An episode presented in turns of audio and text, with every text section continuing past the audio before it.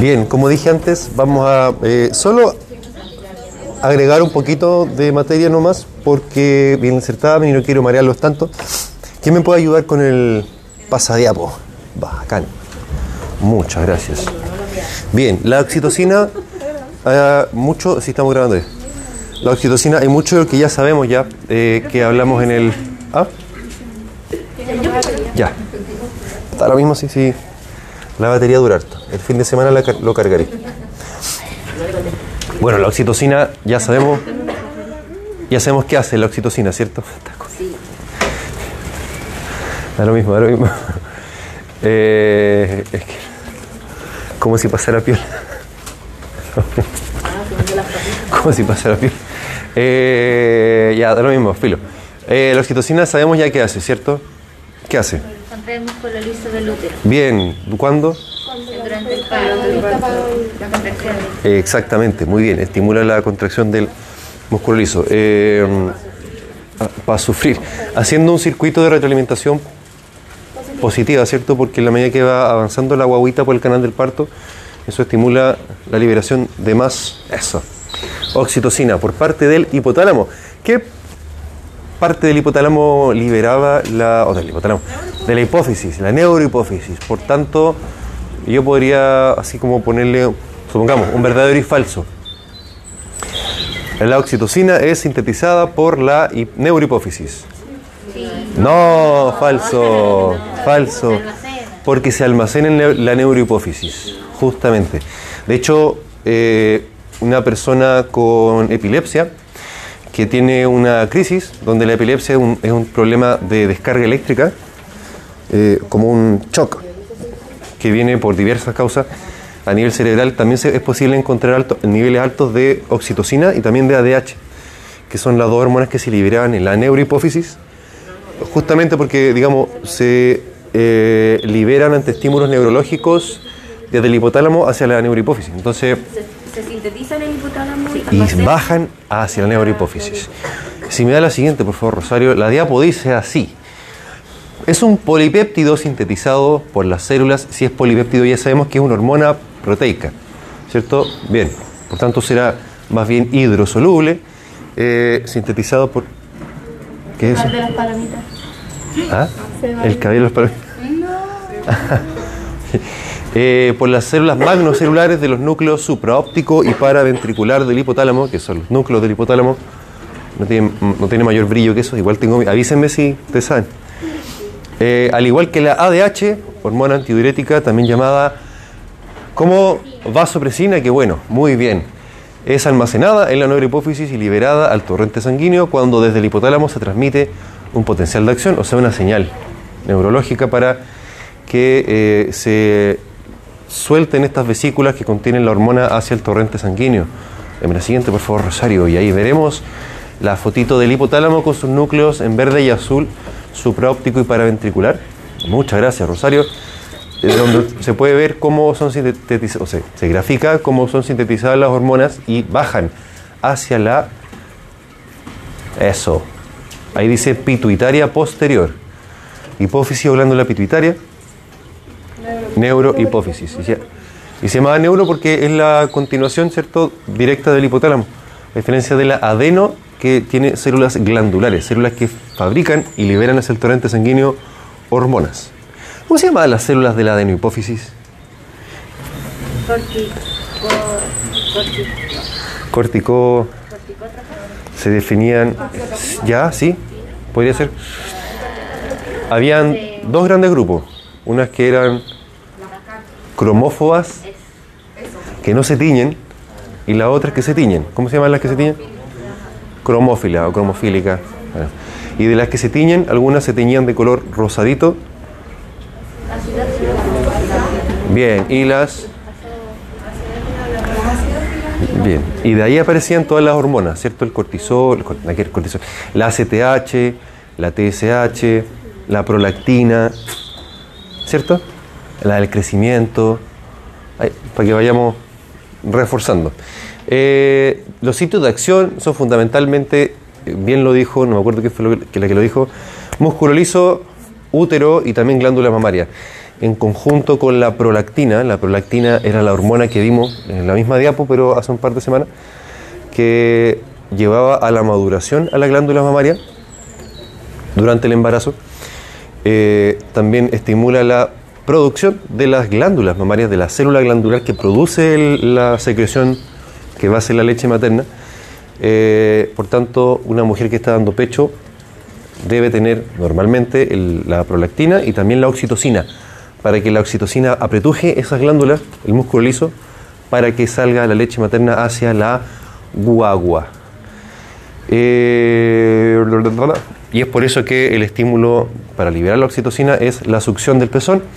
Y también, como dice ahí, eh, en el tracto eh, genital femenino, con la penetración, con la estimulación de, durante el coito, también hace, que se libere la acetilcolina.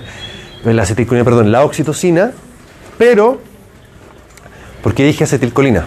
Porque el acto sexual eh, bueno, el sistema nervioso autónomo funciona en los, digamos, en dos momentos del acto sexual que son el durante y el, el- el- la culminación, el, or- el- el orgasmo, como le llamamos, ¿cierto?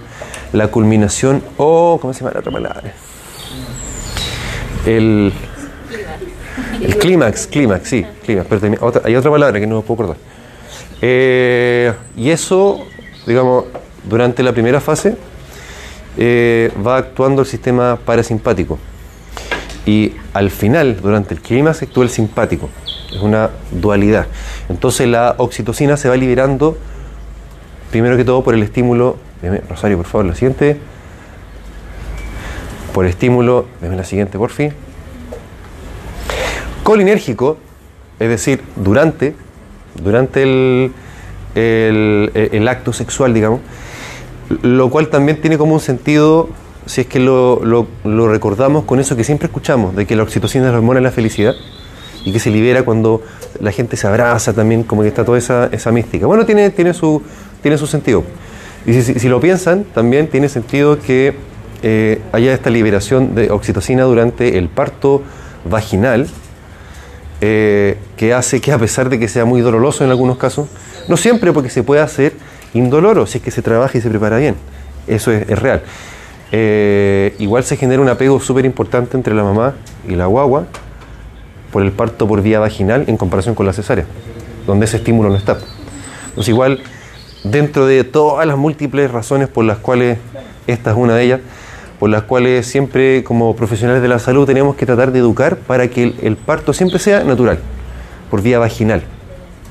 Porque hay un montón de señales que la mujer no tiene y la guagua tampoco por cesárea.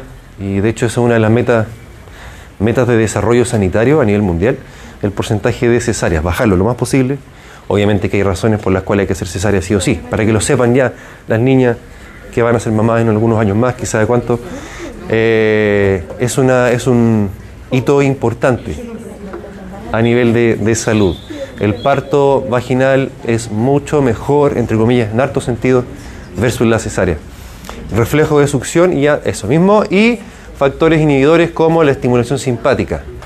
Eh, en el fondo, en el acto sexual, al final ya no hay más liberación de oxitocina, como que se apaga por la estimulación simpática. El estrés también. Y algunas drogas como el alcohol. Chan, chan, chan. Y eh, eso. Y deme la siguiente. Eso es todo lo que tienen que aprenderse de la oxitocina. Todo lo que tienen que aprenderse de la oxitocina. Fin de la presentación. Así que voy a abrir la otra, que es de calcio. No. Solo para empezar a introducirles hasta tiroides. Tiroides. ¿Ah? Sí, le- le- el aviso lo, el lunes en la mañana. Y decía hasta tiroides. Endocrino 3. El de Frozen. Eh, con un cablecito USB. Ahí, ahí se. Sí. No sé si les molestó, pero a mí me, me encantó tener los pajaritos de fondo.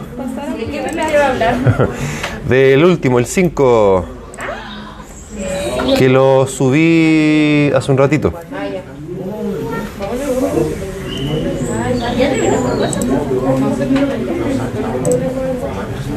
Endocrino 5, metabolismo del calcio.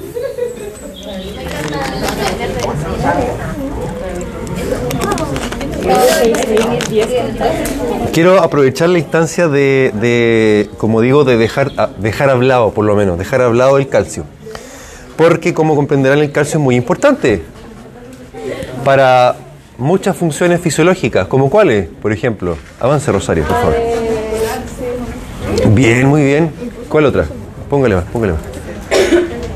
¿Qué, otra cosa? Desarrollo de los huesos, pues, de los dientes. Algo que les compete a todos ustedes.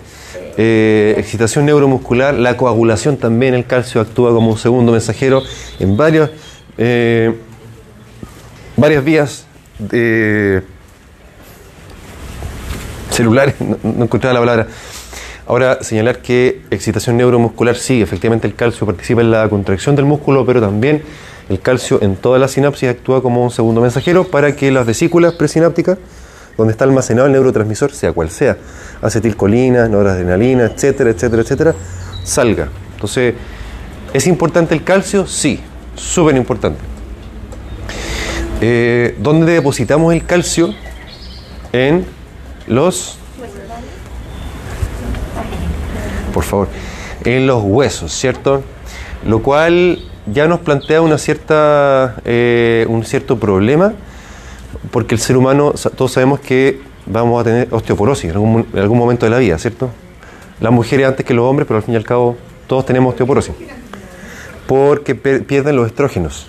Hay un cambio hormonal a mitad de la vida que el hombre no- lo sufre mucho más tarde en la vida.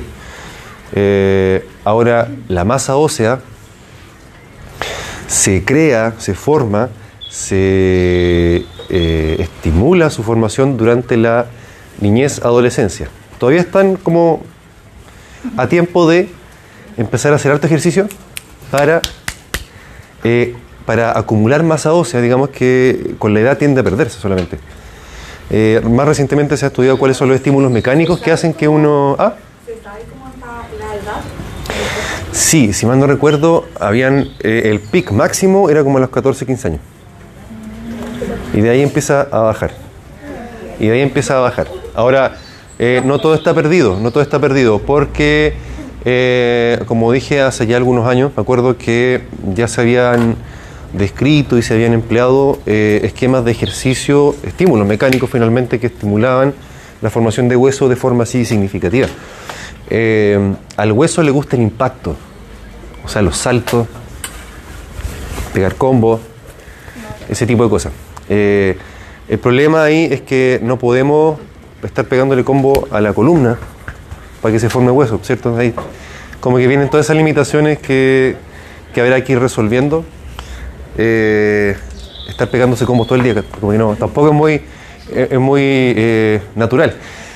Pero finalmente el- al- algo de esperanza hay y eso refuerza nuevamente la idea de que cuando uno es niño, niña, niñe, o niño con X, también lo, han escrito, eh, es el mejor momento para formar hueso. Entonces al niño hay que hacerlo jugar, que salte, que se caiga, etc. Bueno, el hueso se deposita, eh, en el hueso se deposita el calcio. Y el calcio es muy importante para muchas funciones. Entonces, eh, e- eso plantea el problema de que hay que sacar calcio de los huesos constantemente, ¿cierto? Y con el tiempo el ser humano va perdiendo masa ósea. Entonces, ahí, como digo, van apareciendo los problemas que tendremos que ir resolviendo. eh, con, los pacientes me refiero. La mayor parte del calcio que tenemos en el cuerpo está depositado en los huesos. Un pequeño porcentaje está, uh, el 1% está en la sangre. Y es el calcio que luego puede servir para la neurona, para el músculo, para todo. Pero gran parte del, del calcio está en los huesos. Y en los huesos, a su vez, hay dos tipos de reserva, es decir, dos eh, grandes conjuntos de masa ósea con calcio, de los cuales se puede echar mano eh, y que tiene que ver con qué tan inmaduro o qué tan maduro está el hueso. El hueso más inmaduro es el que es más fácil de, de remover para sacar calcio. El hueso más maduro, que es la mayor parte del hueso, ¿cierto? Eh, es mucho más lento, mucho más lento. Si me puede dar el siguiente, porfa. A la siguiente, por favor. Otra, otra más, otra más, otra más. Otra más, porque aquí vamos a volver al tiro. Otra más. Va. Algo me faltó, creo. No, avance, avance. Avance. Absorción del calcio ingerido. No, va. No se me habrá saltado. Espérenme. Sí, aquí, aquí está. Eh, ¿Qué significa esto? Finalmente, que el. Deme la otra. Deme la otra. Esa. Que donde hay hueso inmaduro es donde más, más se va a sacar calcio. ¿Cierto? Más, mucho más rápido. Acá aparece. eh, en este cuadrito dice intercambio rápido de calcio, que corresponde al, a la mayor cantidad de extracción de calcio en cualquier momento de la vida, de donde se obtiene la mayor parte del calcio para la sangre, para el resto de las funciones. Eh, si ustedes se fijan acá, el número es de... ah, No está más adelante. Pero tiene que ver justamente con las zonas del hueso donde está ocurriendo la osteólisis por osteoclastos y la resorción del hueso. ¿Se acuerdan? Que el hueso es un tejido que está constantemente en remodelación, que se van formando estas osteonas, estos círculos que tienen un conducto al centro, que se, ¿cómo se llama el conducto? De Haber, muy bien, conducto de Havers, y los otros, los que conectaban uno con, una osteona con la otra.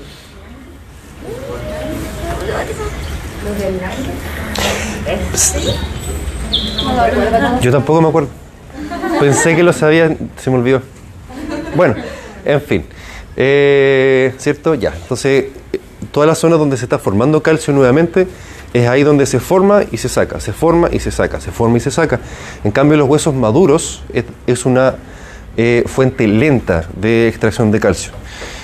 ¿Por qué me parece importante que lo, que lo tengan presente? Porque en el fondo, si una persona pasa algún periodo de de, eh, de patología, de pérdida de calcio por la razón que sea, eh, es del hueso inmaduro que se va a estar sacando el, el calcio, por tanto el hueso nuevo siempre va a ser más lento en que se forme en comparación al hueso que ya se formó cuando éramos niños y adolescentes.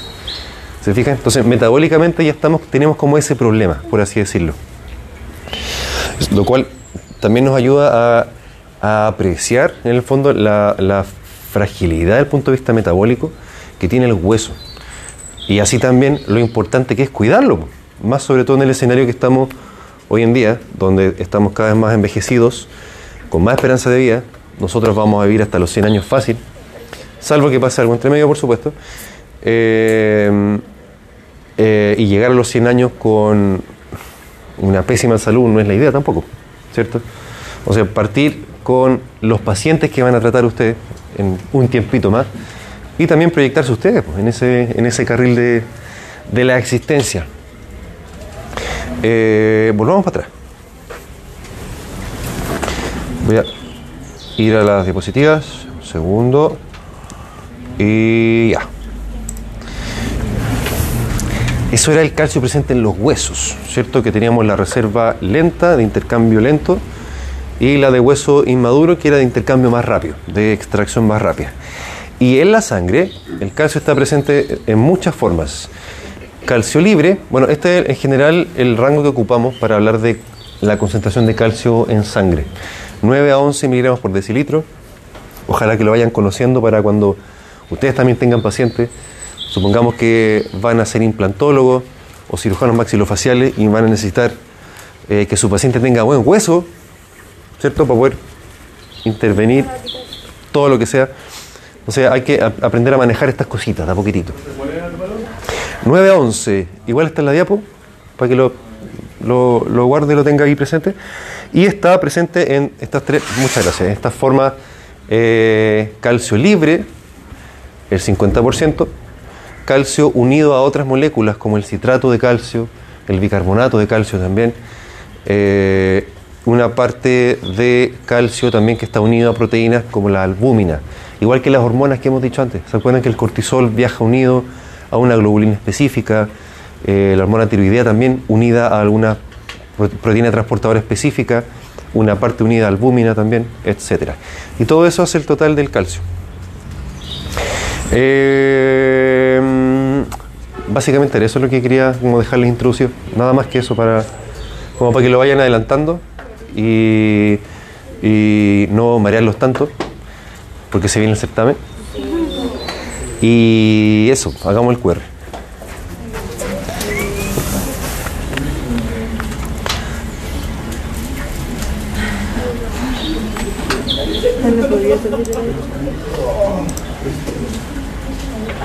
Sección 2.